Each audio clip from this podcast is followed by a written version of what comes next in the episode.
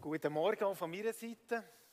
Ja, spannendes Thema. Wahrscheinlich, ich kann mich nicht mehr ganz erinnern, aber Adi, wahrscheinlich hast du mich eingeteilt auf dem Plan zu diesem Thema. Merci vielmals. Ähm, genau. Ich glaube, dass es ein Thema ist, das ja viele beschäftigt. Wir haben es gesehen, ich habe es mega spannend gefunden, die Antworten, die da sich auf der Straße. Äh, da setzen sich Leute damit auseinander. Aber was sagt die Bibel wirklich? Was ist, gibt es überhaupt eine Hölle und was ist die Hölle? Und ich möchte mit euch in das ein bisschen eintauchen. Ich werde sicher nicht auf alles Antworten können geben. Ihr habt äh, Slido jetzt ganz viele Fragen gehabt, die sie reinkommen. Merci vielmals für all die, die mitgemacht haben. Ich habe ein paar Fragen herausgelesen. Ich werde auf die Fragen eingehen. Ich kann nicht, leider hier vor jetzt nicht auf alle Fragen eingehen, aber ihr dürft sehr gerne nächste Woche oder wenn auch immer dürft ihr auf mich zukommen, wenn ihr merkt, hey, meine Frage, die mir eigentlich auf dem Herz brennt, die ist jetzt nicht beantwortet worden. Also dann kommt unbedingt vorbei. Ähm, aber so ein paar ganz wesentliche Fragen, die auch ein paar Stimmen haben bekommen, da würde ich heute gerne darauf eingehen. Ich möchte anfangen mit einem Erlebnis. Und zwar habe ich, ja, das ist schon länger her, 18 bin ich, das ist schon sehr lang her. Ähm, da hatte ich ein Erlebnis. Gehabt. Und zwar bin ich dann so einen Worship-Abend auf einigen äh, IMEM hat damals so Lobpreisabend gehabt, einmal im Monat zu einigen, bin dort hergegangen und wirklich so einfach die Gegenwart von Gott erlebt. Bin heim voll Freude, bin bei mir daheim ins Zimmer gekommen, habe gejubelt, habe Gott angebetet, so wirklich in den Abend rein, wo ich noch daheim war. Und plötzlich, und das ist vielleicht mein prägendste Erlebnis, so übernatürlich, das ich jemals hatte, plötzlich hat wie die Situation gedreht. Ich muss vielleicht noch vorausschicken, wir haben dann, ich war Gewerbeschule als Hochbauzeichner, wir einen Vortrag müssen machen über irgendein Thema, wo, wo wir wollen. Und ich habe mich dort entschieden, weil ich äh, kurz vorher frisch zum Glauben gekommen bin, ich will in der Gewerbeschule über Jesus, so, das ist mein Thema, das ich bringen will. Ähm, genau, auf jeden Fall, kurz bevor der Vortrag ist gekommen, an diesem Sonntagabend, nach dieser Worship-Zeit, daheim in mein Zimmer, voll Freude, kommt plötzlich wie ein, ein Film, der vor mir abgeht. Und ich sehe meine Kollegen von der Gewerbeschule, wie sie auf einer breiten Straße gehen, Freude haben, jubeln, feiern. Und ich sehe, wie der, der, die Straße in eine Schlucht abgeht. Und gleichzeitig ist ein Bild aus der Bibel, der Schmalweg, wo wenige Leute drauf sind. Und mir hat das total erschüttert das wie mitzuerleben. Ich habe dort in die Nacht hinein gerannt und gekühlt und einen Schmerz empfunden, wo, wo wirklich, ich kann das gar nicht beschreiben. Ich weiß nur noch am nächsten Morgen, bei irgendwann bin ich eingeschlafen, nach dem nächsten Morgen, als ich auf bin und mein Müsli genommen habe, ist die Mutter gesagt, was ist mit dir los? Du kannst ja den Löffel kaum haben, weil ich immer noch zittert habe von dem, was ich dort erlebt habe. Dort hat sich etwas bei mir eingeprägt, wo ich gemerkt habe, boah, das ist tief gegangen. Und ich will nicht an diesem Beispiel bleiben hängen. Das ist ja das eine, was man lebt. Ich will ganz bewusst versuchen, mit euch in die Bibel hineinzugehen zu schauen, was sagt denn uns die Bibel über diesen Ort, über die Hölle? Gibt es es? Wie sieht es aus? Wie lang ist es? Und so weiter. Ganz viele Fragen, die eben auch von euch reinkommen. Und auch das Thema Hölle ist vielleicht so, mal in der Heilsarmee gearbeitet, dort hat es der äh, der Röbel gehabt, wenn der Post hat bekommen, so mit einem Fensterkuvert, das nach Rechnung ausgesehen hat. Dann hat er immer, das hat er gar nicht in die Finger genommen, gar nicht aufgetan, weil er einfach sich dem nicht hat stellen wollte. Und manchmal geht es uns vielleicht gleich, wenn wir die Stellen lesen. Es sind so Stellen in der Bibel, wo wir schnell überblättern, weil es uns nicht so angenehm ist. Und weil es Fragen aufwirft. Fragen wie, hey, kann der Gott von der Liebe und Hölle, geht das überhaupt zusammen? Ist es gerecht, dass zeitliche Schuld eine ewige Strafe mit sich bringt? Eine andere Frage vielleicht, ja, wenn Gott allmächtig ist, warum gibt es denn überhaupt eine Hölle? Das sind Fragen und ich behaupte nicht, dass ich auf all diese Fragen heute eine Antwort habe. Aber ich werde reingehen, was die Bibel uns dazu sagt. Dann sind ganz praktische Fragen. Wer sagt mir, dass das Ganze nicht einfach ein Bild ist und nichts mit der Realität zu tun hat? Und ist es nicht mehr als moderne Menschen auch eine intellektuelle Zumutung, die Vorstellung von der Hölle? Ich meine, Strafe ist sowieso ein Konzept, das wir heute ein bisschen abgelöst haben. Und wir reden über Therapie, aber doch nicht mehr über Strafe. Und das sind ganz viele Sachen, die uns, glaube ich, auch im Weg stehen, für uns damit auseinanderzusetzen oder die zumindest Fragen aufwerfen. Jetzt redet die Bibel darüber. Ich habe mal das ein bisschen nachgeschlagen. Jesus, und das finde ich spannend, vor allem Jesus redet über die Hölle, als Wort Hölle. Zwölfmal spricht Jesus das an. Wir sehen auch im Judas wird der Begriff Gehenna, ich komme darauf zurück, für die Hölle auch noch einmal verwendet. In Offenbarung gibt es zwei Stellen, die vom Feuersee reden. Der Paulus braucht das Wort Hölle in diesen 13 Briefen nicht. Aber er redet immer wieder auch von Zorn, Gericht, Verderben. Und das kommt ungefähr 80 Mal vor. Also wir merken, es ist nicht einfach ein Randthema, das man suchen muss und eigentlich nicht vorkommt. Und gleichzeitig würde ich auch sagen, es ist nicht das Hauptthema, das sich der Bibel durchzieht. Und ich stehe hier und ich habe noch gar nicht über das Thema predigt. Ich glaube mal im Ächzenabend gehabt, aber predigt noch nicht. Und es ist auch nicht so, dass wir den Eindruck haben, ab jetzt müssten wir über die Hölle predigen. Aber es steht in der Bibel. Und wenn es in der Bibel steht, dann wollen wir uns dem auch stellen. Was könnte mit dem gemeint sein? Ich habe mich, glaube auch noch nie so intensiv vorbereitet auf ein Thema wie das. Ich habe in den letzten paar Wochen äh, die Stellen immer wieder gelesen. Ich habe manches Buch gelesen, ich habe fünf Bücher über Hölle äh, am Abend in die Nacht gelesen und verglichen und studiert. Und ein paar Fragen haben sich bei mir geklärt, ein paar Fragen haben sich auch nicht geklärt. Aber was ich vor allem gemacht habe, ist, ich habe darum gerungen. Und ich glaube, wenn man so ein Thema anspricht, können wir das nicht einfach dogmatisch sagen, so, jetzt machen wir uns ein schönes Bild von dem, was da steht. Das kann ganz tief gehen. Das hat etwas mit Menschen zu tun, Menschen in unserem Umfeld. Und ich bin manchmal um einen Block herumgelaufen und betet und gerungen in den letzten Tagen, wo ich merke, das geht mir selber nach. Ich werde jetzt mit euch von einer Stelle mal ausgehen und dann in das Thema eintauchen, auch mit euren Fragen. Vielleicht kann man die Stelle mal einblenden. Matthäus 10, 28, denke mir, so ein bisschen Schlüsselstelle, wo Jesus das anspricht. Eine Stelle, die schon happig ist, wenn man das liest, lässt uns auf das äh, eingehen. Also Jesus sagt hier, und fürchtet euch nicht vor denen, die den Leib töten, die Seele aber nicht zu töten vermögen. Fürchtet vielmehr den, der Seele und Leib verderben kann in der Hölle. Matthäus 10, 28. Folgende Frage haben wir zu dem Text aufgeschrieben. Zu wem redet Jesus hier? Und zu wem redet Jesus grundsätzlich, wenn es um die Hölle geht? Wer ist es, der in die Hölle wirft, um mal die Aussage hier vom Vers aufzunehmen? Und dann ein bisschen grösserer Block, was hat es mit der Hölle auf sich? Wie können wir es verstehen? Und was heisst fürchten? Und mit dem werde ich am Schluss in einen Punkt vor Anwendung hineingehen. Zu wem redet Jesus da? Mir denkt es spannend, das ist so eine Entdeckung, die ich gemacht habe, wenn Jesus über die Hölle redet. Der redet er einerseits in ein paar Stellen zu den Pharisäern, aber er redet zu den Jüngern. Immer wieder zu den Jüngern. Hier in dieser Stelle, äh, in Matthäus 10, 28, die Jünger ähm, sind vor der Aussendung. Er redet zu ihnen, was sie erwartet. Er redet von Verfolgung, wenn sie zu diesen Leuten kommen. Und redet in diesem Zusammenhang über die Hölle. Lukas 12, der geht es um die 70 Jünger, die zurückkommen. Und das ist eine Parallelstelle, wo äh, die gleiche Aussage drin ist, redet er auch wieder zu Jüngern. Und das ist vielleicht so eine erste Beobachtung, wenn wir den Text anschauen. Also wir sind nicht völlig falsch, dass wir hier miteinander über die Hölle reden. Jesus hat nicht in erster Linie zu den Zöllner und zu den Prostituierten über die Hölle geredet, sondern er hat mit seinen Jüngern über das geredet. Das, denke ich mir, schon mal eine wichtige Feststellung. Dann eine Frage, die hier vielleicht auftaucht in diesem Vers, ist, ja, wer wirft den? Oder wer kann den, ähm, der vielmehr den, der Seele und Leib verderben kann in der Hölle? Wer ist da damit gemeint? Jetzt habe ich gemerkt, es gibt ein paar Ausleger, die sagen, das, ist, äh, das muss der Teufel sein. Weil das ist ja ein Teufel sein Business, oder? Äh, das ist sein Revier, die.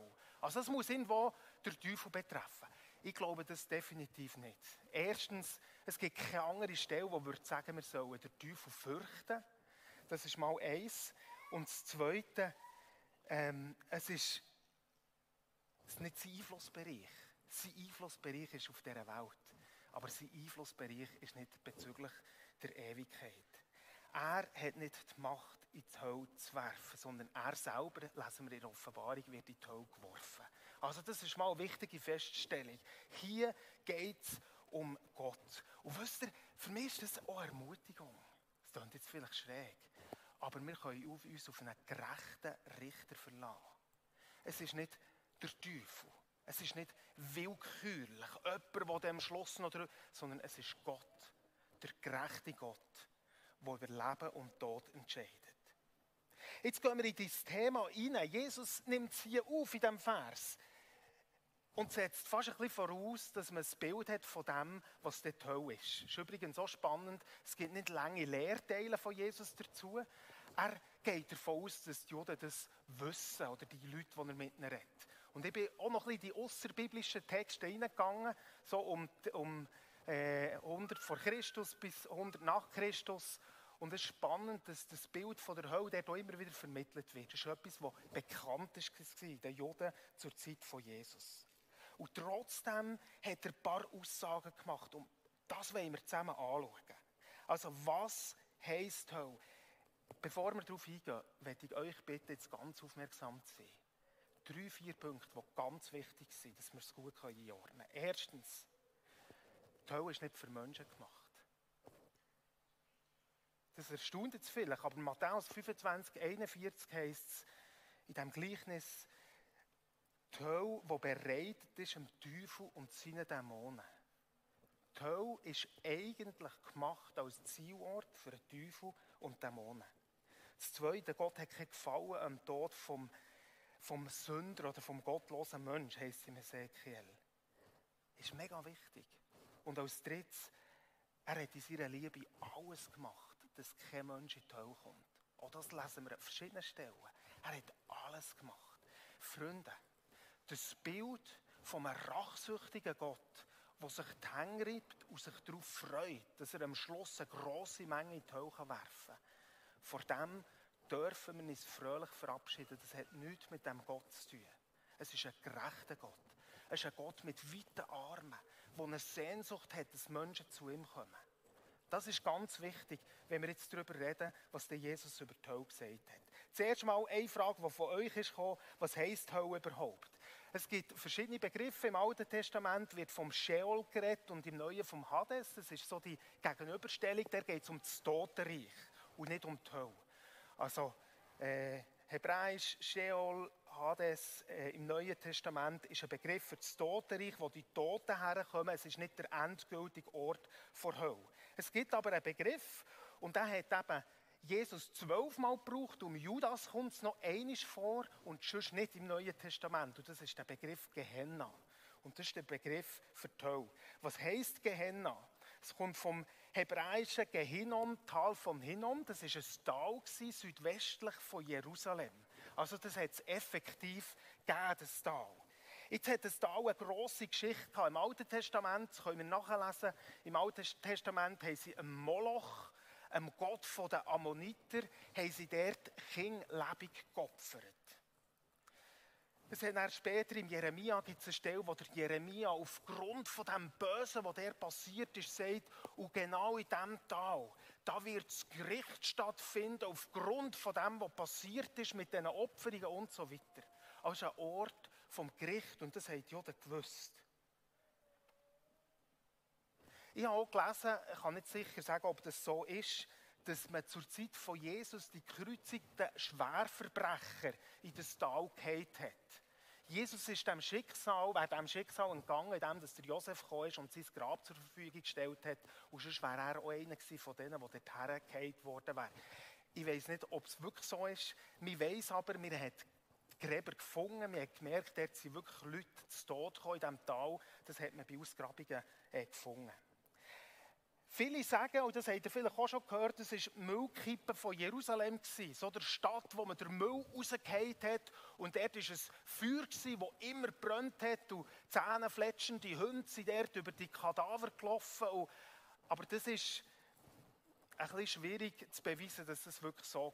Weil das erst im 12. Jahrhundert ein Rabbi als Theorie aufgestellt hat und es eigentlich nicht nähere Hinweise gibt, dass das tatsächlich so war. Aber was wir wissen, für die Juden war Gehenna ein realer Ort, ein Ort von Strafe und vom Gericht. Und eben auch andere Quellen reden von Feuer, Finsternis und Klagen. Jetzt schauen wir mal, wie sieht die Hölle aus? Noch einmal. Nicht meine Beurteilung, sondern was hat Jesus dazu gesagt? Was gibt es für Aussagen? Ich will das so einfach stehen Gell? Im Mittelalter war ja die Zeit, wo man ganz viel davon ausschmücken Noch ein bisschen mit Gabeln und noch der Teufel und, und, und Bilder gemacht hat. Und das ist nicht die Sprache von Jesus. Aber Jesus hat auch eine bildliche Sprache gebraucht. Die Hölle wird als Ort vom Ausschluss äh, hergestellt. Lukas 13 wird geredet von Menschen, die draussen sind und am Schloss anklopfen und sagen, tu uns auf. Und Jesus sagt, ich kenne euch nicht. Ausschluss von der Gegenwart Gottes ist für mich vielleicht das krasseste und das tiefste Bild von Hölle. Es gibt einen Ausschluss. Jesus hat über das geredet. Die Hölle wird als Ort vom Jammern, Weinen und Zähneklappen, der Adi hat es schon gesagt, ist so ein Begriff, den wir ein paar Mal lesen, wo Jesus immer wieder zitiert.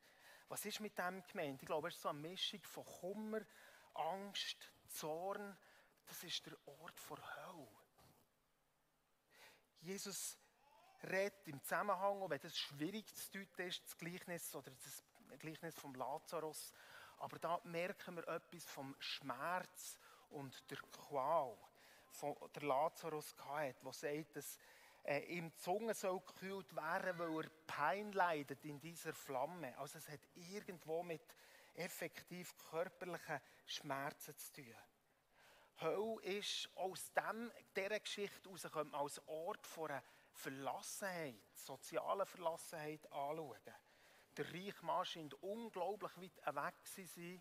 Äh, der, der, der, äh, der Lazarus im Schoß von Abraham ist weit weg von dem reichen Mann, der dort in der Hölle ist. Und Lukas 13 redet auch davon vom Ausgeschlossensein von einem Fest.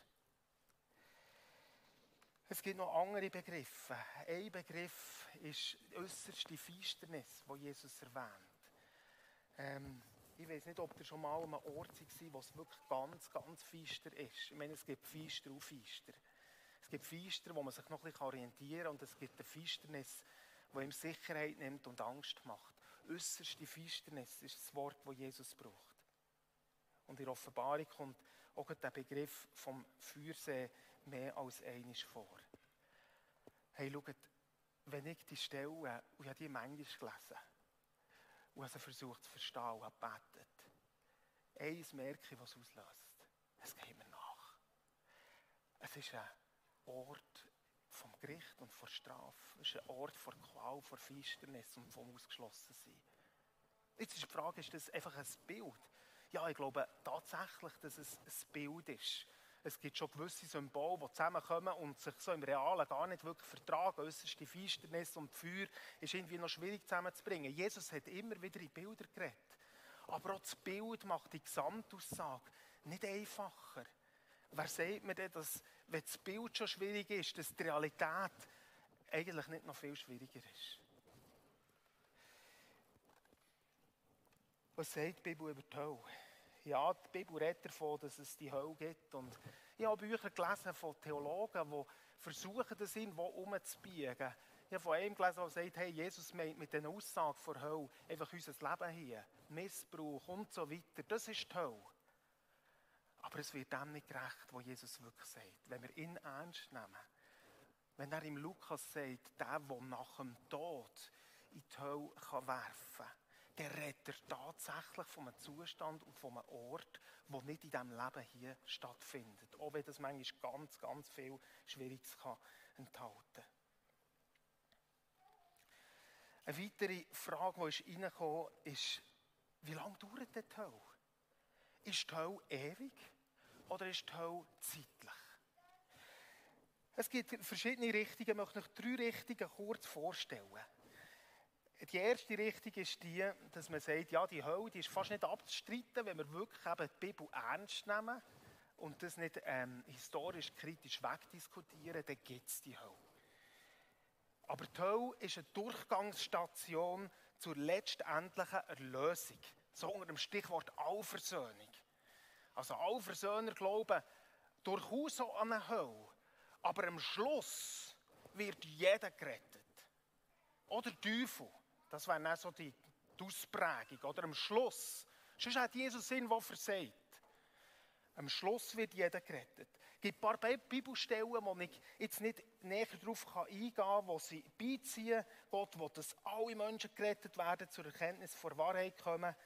Denn gleich wie Adam, durch Adam alle sterben, so werden durch Christus alle lebendig gemacht werden. Das sind Stellen, die man nimmt und wo durchaus, wenn man sie so rausnimmt, das könnte unterstützen, dass das Ganze eigentlich am Schluss mit der zweiten, dritten oder vierten Chance jeder gerettet wird. Aber wenn wir ganz ehrlich sind und das Gesamtzeugnis von der Bibel nehmen, dann glaube ich, kommen wir zum Punkt, es verhält nicht.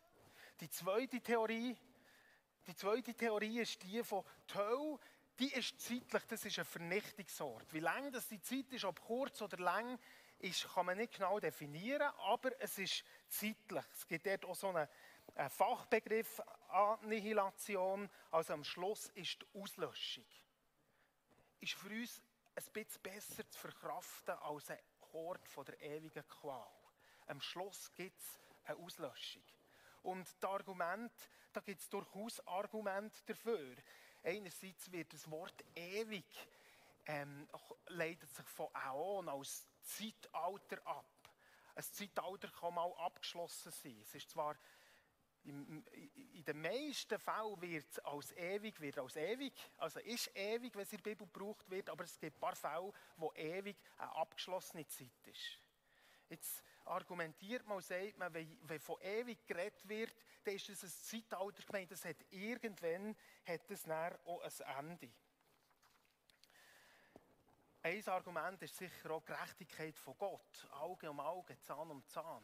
Ah, es ist schwierig übereinzubringen mit der Hölle, die ewig ist. Ist doch nachvollziehbar, dass es zeitlich ist. Ein Feuer unterstützt das Bild. Das Feuer ist ja etwas, das ausgelöscht wird am Schluss und nicht mehr da ist. Und genau, da gibt es so ein paar Gegenargumente. Vielleicht von denen, die äh, so aus dem evangelikalen Bereich, aus der Kirchengeschichte sagen, Nein, die Hölle ist nur zu verstehen als ein, ewiger, ein Ort von ewiger Qual. Weil in Offenbarung wird ja für die Hölle der Begriff gebraucht von Ewigkeit zu Ewigkeit. Zweimal. Einerseits in äh, Offenbarung 14 und dann in Offenbarung 20. Also es geht wirklich um ewig, von Ewigkeit zu Ewigkeit. Kann nicht anders sein, als dass es wirklich ewig ist. Und die, die sagen, es ist zeitlich, sagen dann, ja, aber leset mal, was dort steht, von Ewigkeit zu Ewigkeit. Wird der Rauch von ihrer Qual sichtbar sein? Das heisst nicht, dass sie nicht ausgelöscht worden Es ist einfach wie ein Mahnmal, das ewig wird sichtbar sein. Ähm, ich stehe da einen Schritt zurück in dieser Diskussion. Ich glaube, was wir herausnehmen und wissen, ist, die Hölle ist ein Ort für Strafe. Die Hölle ist ein Ort für Qual. Es ist, ob das eine lange Zeit ist oder eine ewige Zeit. Ich gehe davon aus, so wie ich es beurteile, wenn ich die Stelle lese, es ist ein Ort, der ewig ist. Das ist das, was mir entgegenkommt, wenn ich die Stelle nehme. Aber ich habe vieles hin und her gelesen und verstehe auch ein paar Argumente von Leuten, die sagen, es wird am Schluss eine Auslöschung geben.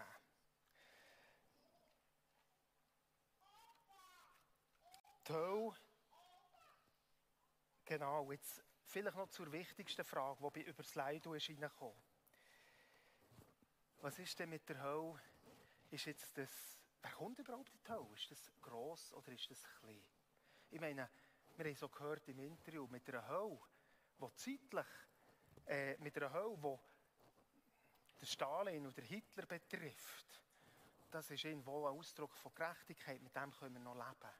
Aber betrifft die Hölle wirklich alle Menschen, die nicht an Jesus geglaubt haben?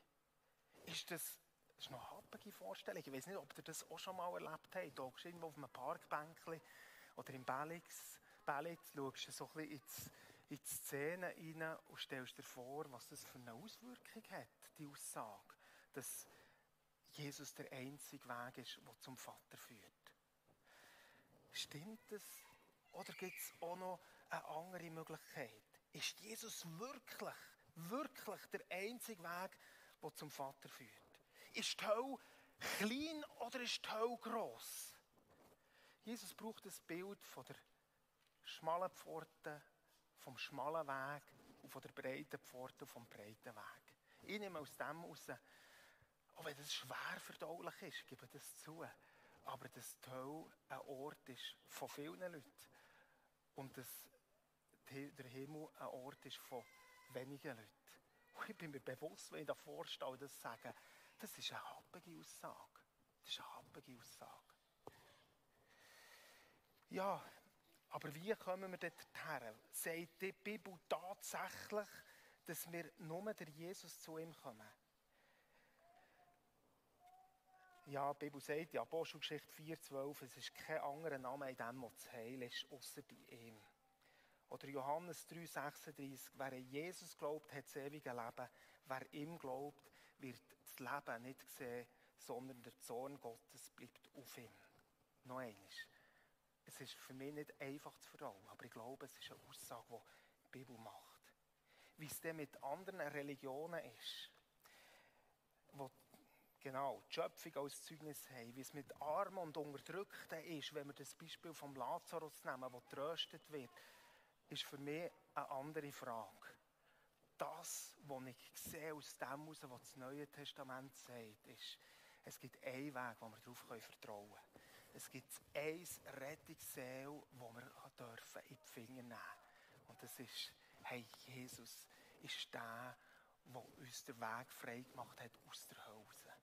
Es sind nicht unsere Werke, es sind nicht unsere guten Taten, es ist Jesus. Und ich spüre heute eine gewisse Tendenz, auch in Gemeinden, wo wir wie nicht schlag kommen mit dieser Aussage und versuchen, den Weg vom Himmel ganz breit zu machen und den Weg von der Hölle ganz schmal. Wir sagen, hey, es gibt bei vielen guten Leuten gibt Spuren, die angelegt sind, dass Jesus wirkt. Vielleicht haben sie ihn abgelehnt, aber das ist ja nicht ganz so eine Herzensgeschichte. Vielleicht haben sie das Evangelium auch falsch gehört. Ich muss euch sagen, ich finde das, ich finde das aufgrund der Aussagen der Bibel auch einen gefährlichen Weg. Das Evangelium ist die Rettung. Und über das dürfen wir jubeln. Es ist die Rettung für uns und es ist die Rettung für Menschen um uns herum. Und jetzt kommen wir zum Schlusspunkt. Was heisst jetzt das? Weißt du, das eine, was es bei mir auslöst? Wo die Geschichte, die ich am Anfang erzählt habe, in meinem Leben ausgelöst hat, die Vision ist, sie gesagt hat, Jesus, ich habe dein Leiden gespürt in dem. Ich habe deinen Schmerz gespürt. Und ich will mein Leben verschenken, dass Menschen nicht an den Ort der Hölle kommen. Ich will es. Ich will ein Teil sein von einer Kirche, die sagt, wir verschenken unser Leben nicht einfach einer Institution, sondern wir geben es eine verlorene Welt, weil wir wollen, dass Menschen nicht an den Ort der Hölle kommen. Und das Zweite, wo Jesus sagt, und mit dem runde ich ab. Jesus sagt, der Jünger fürchtet euch. Das ist noch eine schwierige Aussage. Was heisst jetzt? Das sagt nicht, fürchtet euch vor der Hölle, aber habt Gottesfurcht. Und schaut, das Thema der Hölle lehrt mir auch Gottesfurcht. Jesus wirft uns ein Seil zu. Und wir können es nehmen. Und das ist das grösste Geschenk. Aber weißt, wir können auch bewusst das Seil wieder loslassen. Und vielleicht ist das, was Jesus meint, mit, hey, fürchtet der, der am Schluss über Leben und Tod entscheidet. Kann es sein, dass wir manchmal vielleicht zu sorglos sind, dass Jesus so eindringlich zu Christen über die und sagt, hey, nehmt das mit der Sünde unbedingt ernst und braucht drastische Bilder von Abschnitten und Augen erkennende Stellen im Zusammenhang mit der Hölle. Natürlich ist das bildlich gemeint, aber es sagt doch, es ernst. Und das ist vielleicht meine Botschaft zum Schluss. Das ist etwas, was ich mitnehme, was ich mich mit dem Thema auseinandergesetzt habe. Jesus, lehre mich Gottesfurcht. Furcht heisst nicht Angst haben vor Gott, sondern Furcht heisst erzittern. Erzittern und e- eine tiefe Ehrfurcht haben von dem Gott, der über Leben und Tod entscheidet. Lasst uns, es ist Gnade, dass wir das Seil haben können nur Gnade. Und er gibt uns Kraft. Es ist nicht unser Werk und wird nie unser Werk sein. Keiner, der aus dem See gerettet wird, wird oder aus dem Meer wird behaupten, hey, ich habe das Seil genommen, ich habe mich gerettet. Nein, der, der es wirft, hat dich gerettet. Aber die Bibel redet davon, dass wir das loslassen können. Sie redet von Glauben in Verlaufsform und nicht von Entscheidung, die eine getroffen wird. Und das stimmt mich auch nachdenklich, weil ich merke, ich will nicht in einer falschen Sorglosigkeit leben, sondern ich will dem Jesus vertrauen und mein Leben hergeben, zusammen mit euch. Ich will ihn fürchten. Der Ausdruck davon ist, ich gebe mein Leben. Und wir werden jetzt reingehen in eine Zeit, und ihr merkt, wir reden viel über die Liebe von Gott. Heute ist vielleicht mehr die Heiligkeit von Gott im Zentrum von seinem Wesen. Wir stehen vor einem heiligen Gott. Und vielleicht braucht es, dass wir neu vor ihm einfach erzittern. Und das ist Gnade, wenn das passiert. Ich will vor ihm erzittern. Ich will es. Ich will ihn achten als König von allen Königen. Und ich will darum beten, dass die Gottesfurcht in meinem Leben wächst. Dass ich ihn wirklich, wirklich ernst nehme mit meinem ganzen Leben. Und ihm gehorsam bin und ihm alles gebe, was ich habe. Ich glaube, das dürfen wir mitnehmen aus diesem schwierigen Thema. Lasst uns unser ganzes Leben ihm geben. Einander ermutigen, das Seil festzuhaben. Aus dieser Gnade von ihm zu leben, Tag für Tag. Amen. Ich darf jetzt die Band bitten, dass sie kommt und uns mit nimmt in eine Zeit, wo wir vor den König kommen. Und ich werde euch einfach die Anwendung mitgeben. Wenn wir zusammen beten, dass wir neue Herz dürfen haben, das ihn fürchtet. Wo Gottes Furcht hat. Wo ihn anbetet.